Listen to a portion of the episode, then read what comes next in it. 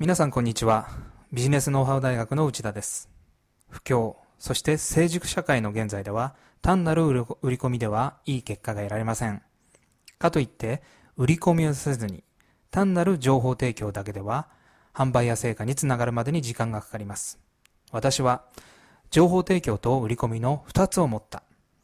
お客様になるほどと言っていただきながら買っていただくマーケティング手法が有効ではないかと考えています。本日は100円ショップ成功の秘密というテーマで少しお話しします。100円ショップ、いわゆる100均に行ったことがないという方の方が少ないのではないでしょうか。ちなみに私は100円ショップ大好きです。100円ショップが流行る理由は100円という安さ。そしてその豊富な品揃えであることは間違いありません。しかし私は100均がここまで大きな産業になった理由がもう一つあるというふうに考えています。それは、通常は買うものがあって、つまり目的があって100円に行きます。今日は文房具を買おうとか、今日はコップを買おうというように。しかし、100均に入って商品を見ていると。そういえばこれも必要だった。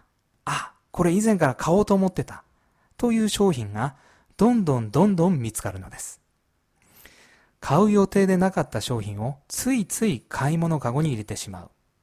あなたはこんな経験がないですか？私はここに100均の成功の秘密があると考えています。ただ買いたかった商品が100円で単に手に入るだけではなく、100均の商品や店には欲しいということを我々に気づかせることができると言えないでしょうか？そういえばこれも必要だった。この気づきを与えることができるかどうか。これが今後のビジネス、商売の成功の大きな鍵を握ると言って言い過ぎではありません。最初から欲しいと思うものはみんな値段を比べます。品質も比べます。つまり比較をするのです。しかし、そういえばこれも必要だったと気づかされた商品やサービスにはライバルが現れにくいのです。気づかせる。これも、なるほどマーケティングなのです。さあ、あなたのビジネスに取り入れてみてください。それではまた次回をお楽しみに。